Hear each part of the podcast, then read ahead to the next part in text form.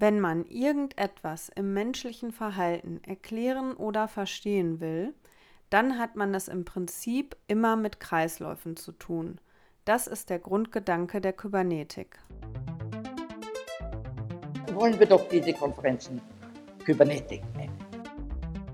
Wir müssen lernen, systemisch zu denken. And what do I want to explain? Observing and the observer. Er fragte sich nicht warum, sondern in welchem menschlichen Bezugssystem würde dieses Verhalten Sinn haben.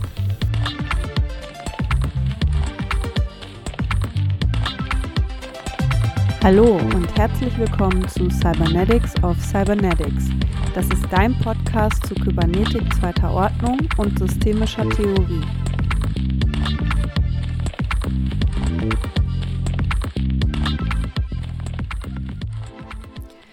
Hallo und nochmal ganz herzlich willkommen zu dieser allerersten Folge des Kybernetik Podcasts.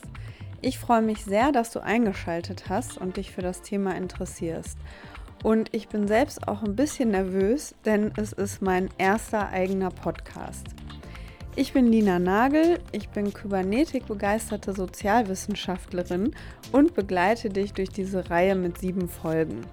Es geht dabei um die kybernetische Denkweise, die wichtigsten Akteure der Zeit und auch immer wieder um konkrete Praxisbezüge.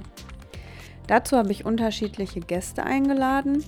Heute werden wir zum Einstieg aber erstmal schauen, was Kybernetik ist, wie sie sich entwickelt hat und auch anfangen zu sehen, was eine kybernetische Denkweise auszeichnet. Wenn ich anderen erzähle, dass ich mich mit Kybernetik befasse, dann denken die oft an Technik, künstliche Intelligenz oder auch an Maschinen. Und da mag das Zitat vom Anfang vielleicht ein bisschen irritieren, denn darin heißt es ja, wenn man etwas im menschlichen Verhalten erklären oder verstehen will. Also geht es jetzt um Menschen oder um Maschinen. Das hat auch was damit zu tun, ob man sich mit Kybernetik erster oder zweiter Ordnung befasst. Und was das ist, schauen wir uns jetzt mal genauer an. Das Zitat ist übrigens von Gregory Bateson, einem wichtigen Kybernetiker, der die kybernetische Erkenntnistheorie maßgeblich mitgeprägt hat. Aber fangen wir mal noch weiter vorne an, und zwar beim Begriff Kybernetik. Der wurde aus dem Griechischen abgeleitet und bedeutet so viel wie zum Steuern gehörig oder geeignet oder auch Steuermannskunst. Hat also etwas mit Steuerung oder Lenkung zu tun.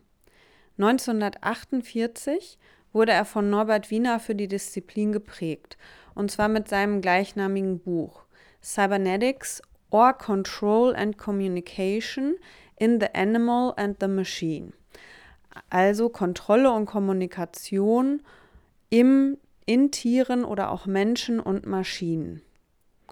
Eine mögliche Definition von Kybernetik ist, dass es ein interdisziplinärer Ansatz ist, der Rückkopplungsprozesse und Zirkularität von Systemen in Technik, Natur und Gesellschaft untersucht. Also die Selbststeuerung von Systemen. Was kann man sich jetzt darunter genau vorstellen? Schauen wir uns erstmal an, was es für unterschiedliche Arten von Systemen gibt.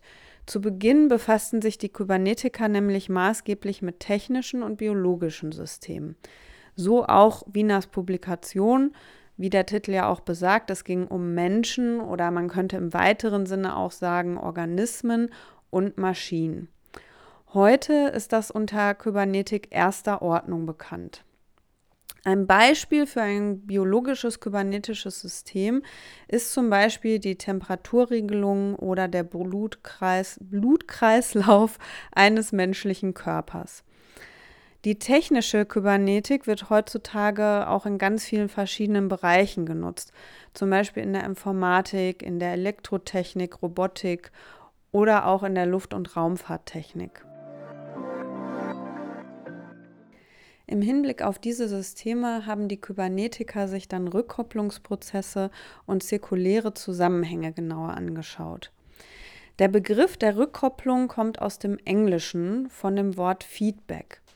Und interessanterweise ist das ja ein Wort, was wir heutzutage auch ganz gängig im Deutschen benutzen. meinen damit aber meist eine Rückmeldung und keine Rückkopplung. Die beiden Begriffe sind zwar verwandt, aber eine Rückmeldung bedeutet ja erstmal nur, dass man zum Beispiel eine Meinung, einen Ratschlag oder eine Information erhält. Und die Rückkopplung hingegen, wie der Begriff schon sagt, deutet darauf hin, dass auch etwas rückgekoppelt wird. Sie legt also den Fokus darauf, dass die Rückmeldung auch wieder auf den Ausgangspunkt zurückwirkt. Und da sind wir jetzt beim Begriff der Zirkularität.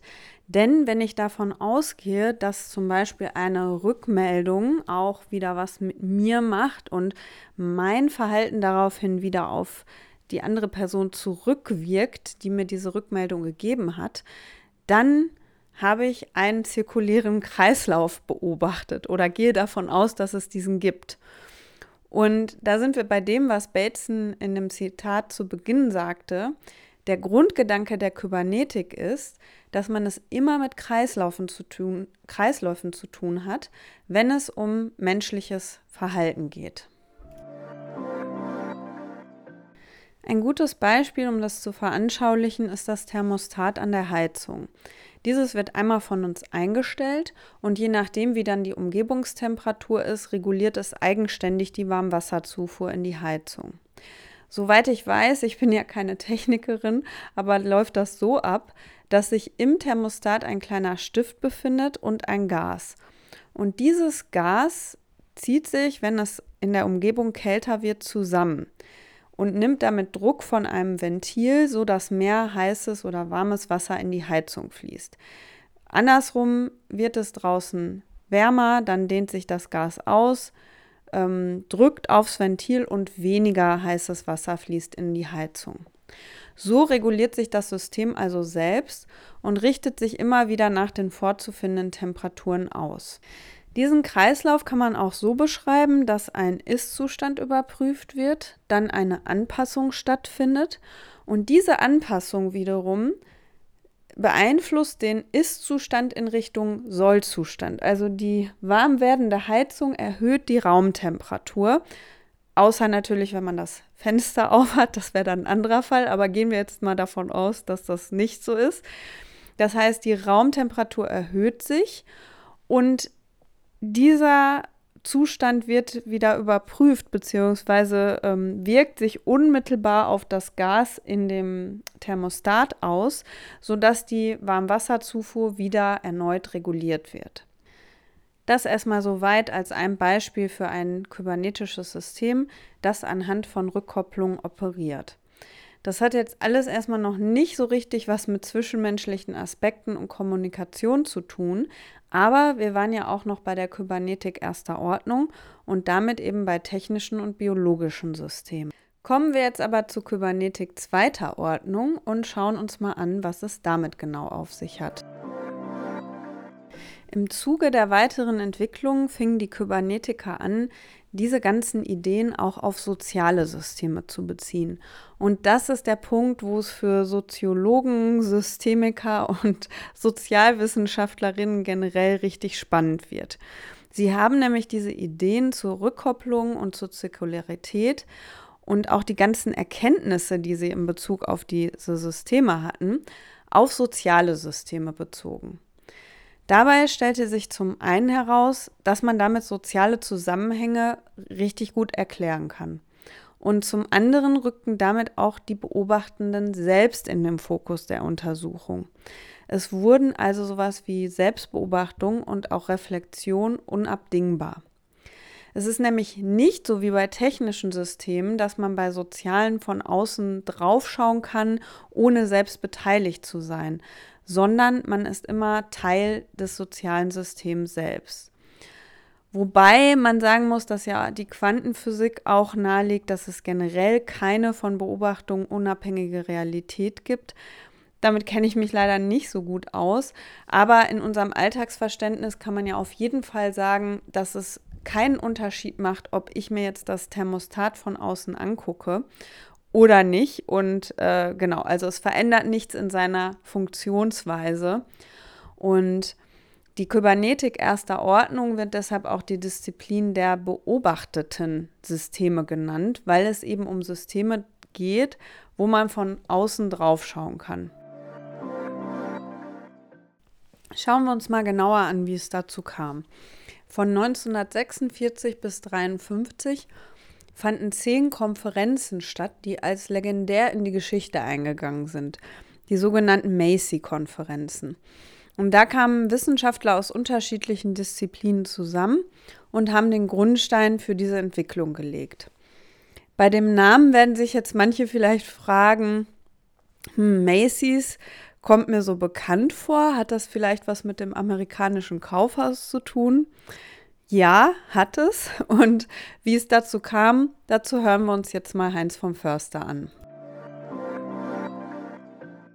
Es gab eine sehr reiche Familie in New York und die haben ein ganz berühmtes Kaufhaus entwickelt. Wahrscheinlich kennen Sie das Kaufhaus auch bei Namen Macy.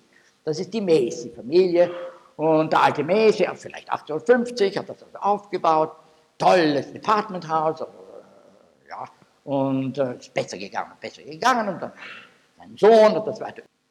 Josiah Macy Jr. hat eine Tochter gehabt, sehr, sehr hübsch, alles funktioniert, tadellos und gesund. Wie sie 14 Jahre alt war, hat sie plötzlich nicht gehen können. Sie war gelähmt, teilweise gelähmt, man musste einen Rollstuhl bringen, sie konnte sich überhaupt nicht bewegen, sie war also schwer geschädigt. Also die Mädels waren ja wahnsinnig reich, haben sofort gesagt, jetzt werden wir alle Doktoren reinholen und sie sollen die anschauen und äh, alle Doktoren gekommen und gesagt, ja, keine Ahnung. Gott sei Dank hat der alte Messi einen Doktor gehabt. Der gesagt, lieber Herr Messi, darf ich Ihnen sagen, wir wissen nicht, was der Doktor fehlt. Die ganzen Leute, die sagen, sie hat X, sie hat Y, sie hat Z, die wissen ja gar nicht, ob sie X, Y oder Z hat. Wir wissen nicht, was der Doktor. Ja, was macht man da? sagt der Doktor. Also ich schlage vor, machen Sie Forschung. Seien Sie doch Forschung in dieser medizinischen Richtung. Genau diesem Rat ist der alte Macy gefolgt und hat eine Vielzahl von Experten zusammengebracht. Es hat sich ein richtiges Netzwerk ergeben und gemeinsam sind sie dann der Krankheit der Tochter auf die Spur gekommen und konnten ihr damit maßgeblich weiterhelfen. Gehandicapt, aber sie brauchte keinen Rollstuhl mehr, etc. Wie der Papa Josiah Macy gestorben war, hat die Tochter gesagt, ich möchte diese Sache dieses Treffen von Gelehrten stabilisieren. Und dann ein großes Vermögen auf die Seite gelegt und eine Stiftung gegründet nach dem Namen ihres Papas, Josiah Macy Jr. Foundation.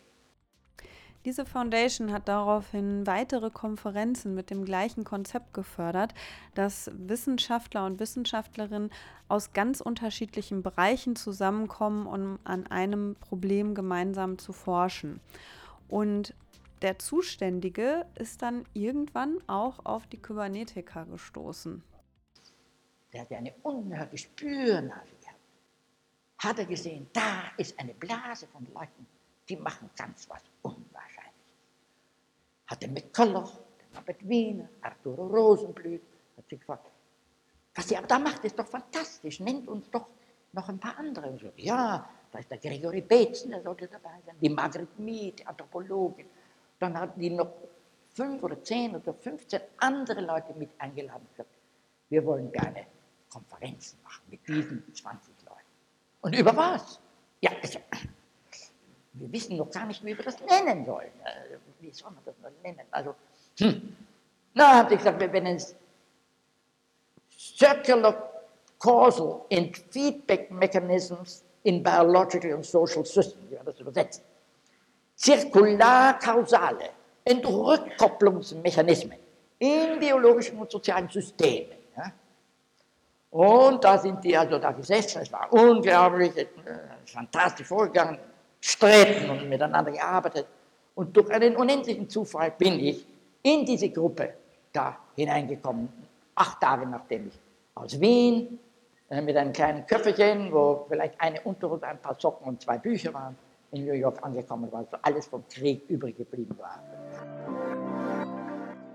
Heinz von Förster war übrigens ein österreichischer Physiker, Kybernetiker und Philosoph und einer der wichtigen Wegbereiter der Kybernetik zweiter Ordnung. Zwei weitere wichtige Vertreter waren Gregory Bateson und Margaret Mead. Die beiden waren eine Zeit lang sogar ein Paar und führten auf Bali gemeinsam anthropologische Studien durch. Bateson war zudem auch Biologe, Sozialwissenschaftler und Philosoph. Daran sieht man schon etwas, was für die Kybernetik typisch war und was heute aufgrund der starken Differenzierung der Disziplinen immer seltener wird. Und zwar, dass sich die Kybernetiker mit vielen unterschiedlichen Forschungsbereichen befassten. Das ist auch etwas, was die Kybernetik auszeichnet, dass sie eben ein interdisziplinärer Ansatz ist. Man kann zwar sagen, dass sie sich im Zuge der Macy-Konferenzen entwickelte, aber bei genauerem Hinschauen sieht man, dass Bateson bereits vor dieser Zeit viele wichtige Konzepte und Ideen für die Kybernetik zweiter Ordnung ausführte. Und auch Margaret Mead hat bereits vor den Kybernetik-Treffen vorgeschlagen, eine Organisation in Bezug auf ihre eigenen Zwecke zu planen. Sie hat damit die Leitidee der Kybernetik zweiter Ordnung konsequent zu Ende gedacht und zwar die Ideen auch auf sich selbst als Forschende zu beziehen und sich damit selbst als Teil des sozialen Systems zu verstehen. Diese Idee, die eigenen Prinzipien auf sich selbst zu beziehen, schlägt sie dann auch mehrfach der kybernetischen Gesellschaft vor. Leider ist das eine ganze Zeit lang erstmal erfolglos. Zum Beispiel, als die Society for General Systems Research, inzwischen International Society for Systems Science, etabliert wurde.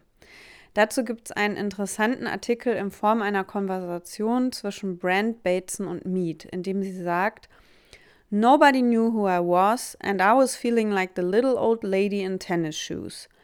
I went up at the end of it and talked to Ashby, and he said, You mean we should apply our principles to ourselves? Und das hat Ashby wohl spielerisch, aber ablehnend gesagt. Und auf genauso wenig Resonanz stieß es dann bei der American Society for Cybernetics. Zumindest erstmal. 1968 hat sie dann schließlich beim ersten Annual Meeting der American Society for Cybernetics einen Artikel mit dem Vorschlag vorgestellt, der dann hier endlich Gehör fand. Heinz von Förster gab ihm außerdem den Titel Cybernetics of Cybernetics. Und so hatte die Idee von Mead und die ganze Entwicklung, die sich davor schon abzeichnete, nun endlich auch einen Namen. Mead war übrigens die einzige Frau unter den anderen Kybernetikern und wie sie so drauf war, dazu hören wir jetzt noch mal einen Ausschnitt aus dem Vortrag von Heinz von Förster. Wir haben nur eine Frau gehabt, die Margaret Mead, aber die war so wichtig. Zum Beispiel, das sind ja alles unerhört gebildete Männer gewesen, nicht? Also jeder kann Griechisch, Latein, Arabisch, Chinesisch. Also, wenn dann einer gekommen ist und seine griechische Wissenschaftler so zitiert hat, Meni Eidike, Apelea, Diocheles, kann ja wirklich Griechisch. Margret Mead hat mit der Faust auf den Tisch gehauen und gesagt, zieh doch deine Pfauenfedern wieder zusammen, mach doch nicht so einen kolossalen Affen aus dir selber. Reden wir doch.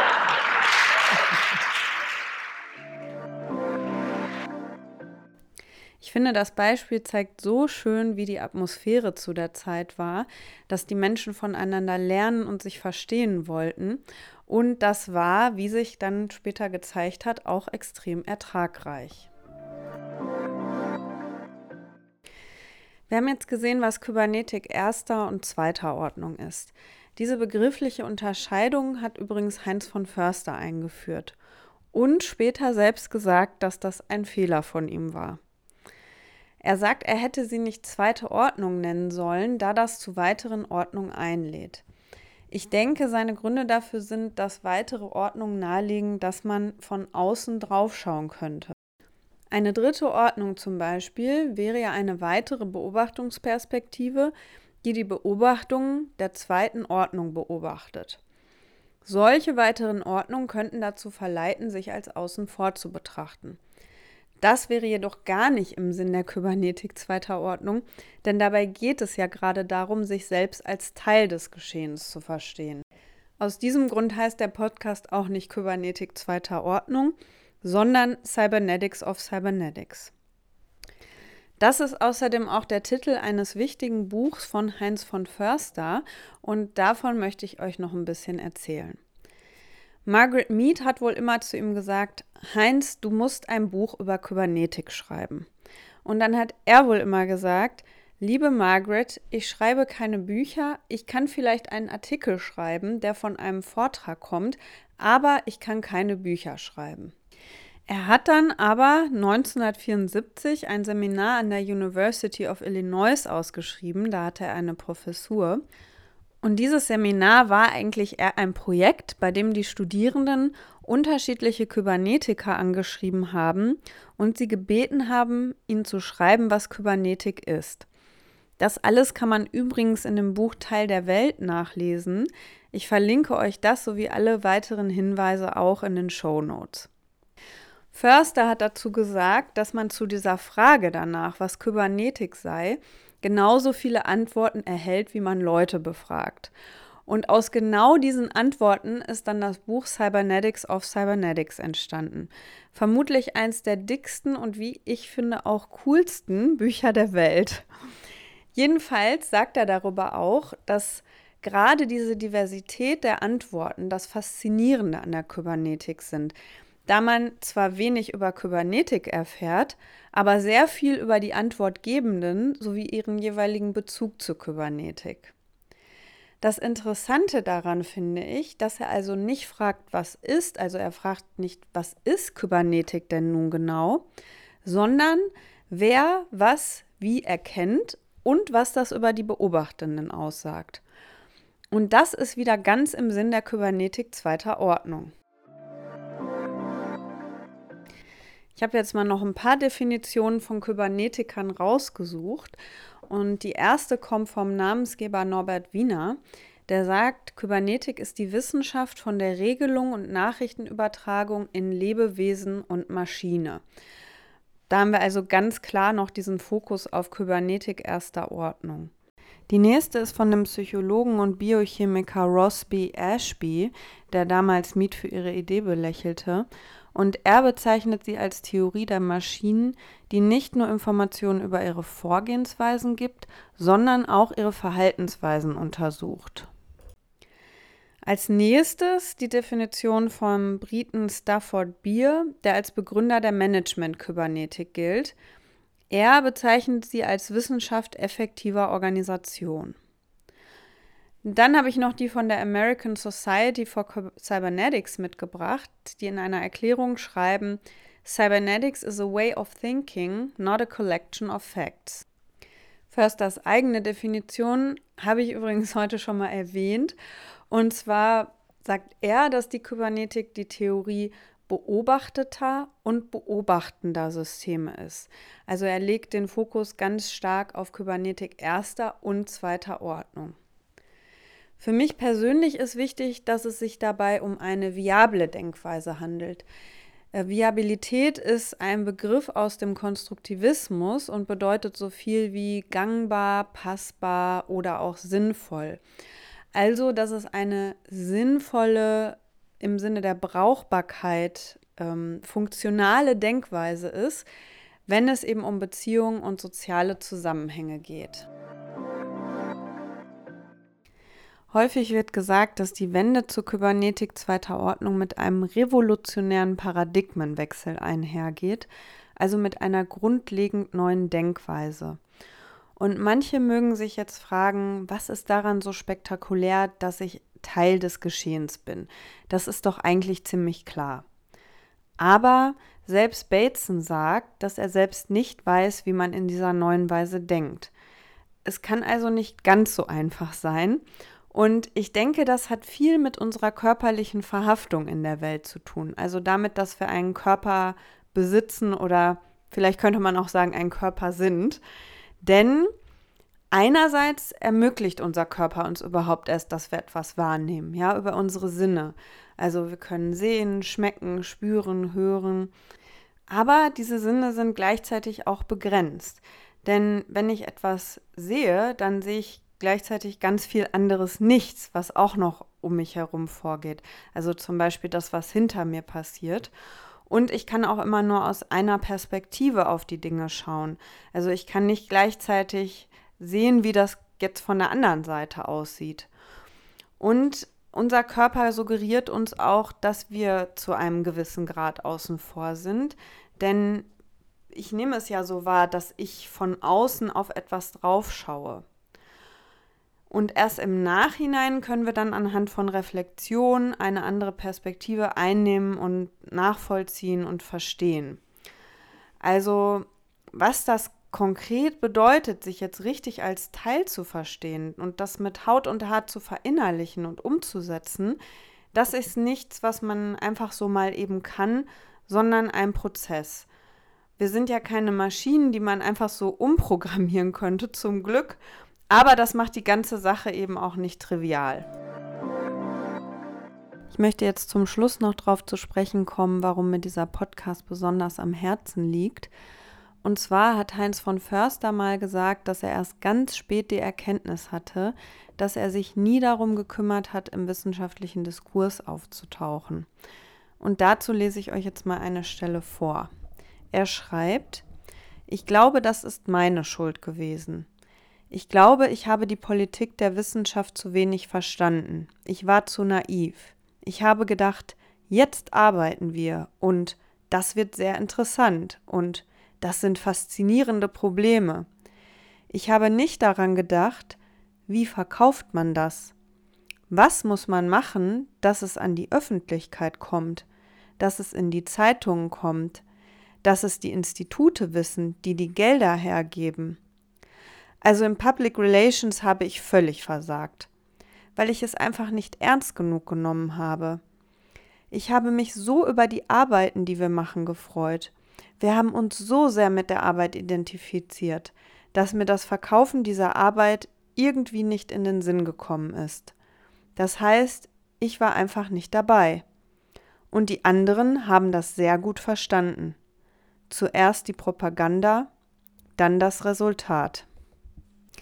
Ja, krasses Fazit, würde ich sagen wobei man das wahrscheinlich auch ein bisschen mit dem Schmunzeln aufgreifen muss und ihn dann nicht ganz beim Wort nehmen kann. Aber es ist auch eine bezeichnende Aussage, wenn man bedenkt, dass die Kybernetik nicht so starke Verbreitung gefunden hat. Und da habe ich mich schon öfter gefragt, woran das liegen könnte und denke, dass das auch damit zu tun hat, dass ähm, eben die, ja, die Themen, die Ideen, nicht so richtig in einer Disziplin verortet sind, weil es so ein interdisziplinärer Ansatz ist und das deshalb einfach nie so richtig bei einer Wissenschaft angedockt hat und da Verbreitung gefunden hat. Ich glaube, das hat auch damit zu tun, dass ja, zum Beispiel Luhmann, der sich schon stark auf die Kybernetik bezogen hat, ähm, viele Bücher veröffentlicht hat, nicht so viele Journal-Artikel, vieles auch nur auf Deutsch. Ja, das hat ja dann auch nicht so einen starken, so eine starke Rezeption im internationalen Kontext gefunden. Und es ist natürlich auch eine komplexe Theorie, die man nicht so mal eben einfach verstehen kann, was es dann wiederum schwer macht, dass sie jetzt in die wissenschaftlichen Diskurse Einzug erhält. Und ein dritter Grund, den ich mir vorstellen kann, der auch mit den anderen, mit dem ähm, der nicht so starken Verbreitung stark zusammenhängt, ist, was ich denke, wie die Menschen getickt haben. Nämlich, dass ihnen sowas wie Propaganda sowieso, aber auch ja, sich da so stark drum zu kümmern, äh, das zu vermarkten, das ähm, in die Welt zu tragen, so wie bei Heinz von Förster, dass ihnen das eher fern lag, dass sie das halt nicht so stark auf dem Schirm hatten, weil ihr Fokus einfach auf was anderem lag, nämlich auf ihrer Thematik. Bei mir selbst ist es auf jeden Fall auch so, dass mich das Thema ganz stark zieht und ich es sehr gut nachvollziehen kann, dass einem sowas wie Vermarktung fernliegt, denn dann verbringt man ja seine Zeit mit anderen Dingen, als sich mit dem Thema zu befassen. Und insofern finde ich das sogar ziemlich sympathisch, dass es bei Heinz von Förster so war. Wobei man auch sagen muss, also seine Arbeiten haben ja schon starke Verbreitung gefunden. Ähm, ich glaube, man kann auch sagen, dass er ja ziemlich viele Fans sogar hat. Aber eben, er hat da nicht so richtig Anschluss im wissenschaftlichen Diskurs gefunden. Und ich erlebe das auch so, dass das gar nicht so leicht ist, weil es eben ähm, noch nicht etabliert ist. Und dadurch ist es eben immer ein bisschen schwierig mit der Anschlussfähigkeit. Auf jeden Fall ist es mir ein Anliegen, das auch auf dem Schirm zu haben und Kanäle und Formate zu finden, die da für mich passend sind. Und da ist der Podcast jetzt wirklich eine schöne Gelegenheit. Denn ich finde es total wichtig, dass die Ideen Verbreitung finden dass mehr Menschen überhaupt wissen, dass es Kybernetik zweiter Ordnung gibt und im Idealfall eben auch, was damit einhergeht. Also, dass sie ein Verständnis für diese andere neue Denkweise entwickeln, die so sinnvoll und hilfreich beim Umgang mit Problemen und Herausforderungen sein kann. Das war's für heute. Ich hoffe, es hat dir gefallen. Ich freue mich auf jeden Fall, dass du dabei bist und ich verlinke euch alles, was ich erwähnt habe, in den Show Notes. Das heißt, wenn dich etwas mehr interessiert, dann kannst du es dort nochmal nachlesen. Lass mir auch gerne eine Rückmeldung über Spotify da. Gedanken, Ideen oder Fragen. Und ja, da es die erste Folge ist, freue ich mich auch einfach nur zu hören, wenn es dir gefallen hat oder dein Interesse an der Kybernetik geweckt wurde. Denk auch dran, den Podcast zu abonnieren, damit du die nächste Folge nicht verpasst.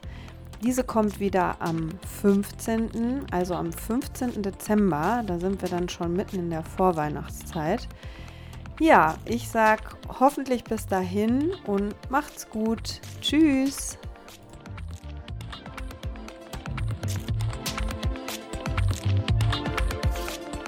Verstehen zu wollen, was der andere sagt und wenn es nicht versteht, dann sagt liebe, bitte, liebe Gregory Bateson, sag doch noch einmal, was du da gemeint hast. Ich habe es nicht mitgekriegt. Ja, noch einmal gesagt, eine Paraphrase gemacht. So ist ein unerhörtes Gespräch. Mann. Niemand hat von sich gesagt, ich werde denen zeigen, sondern ich werde hören, was der sagt.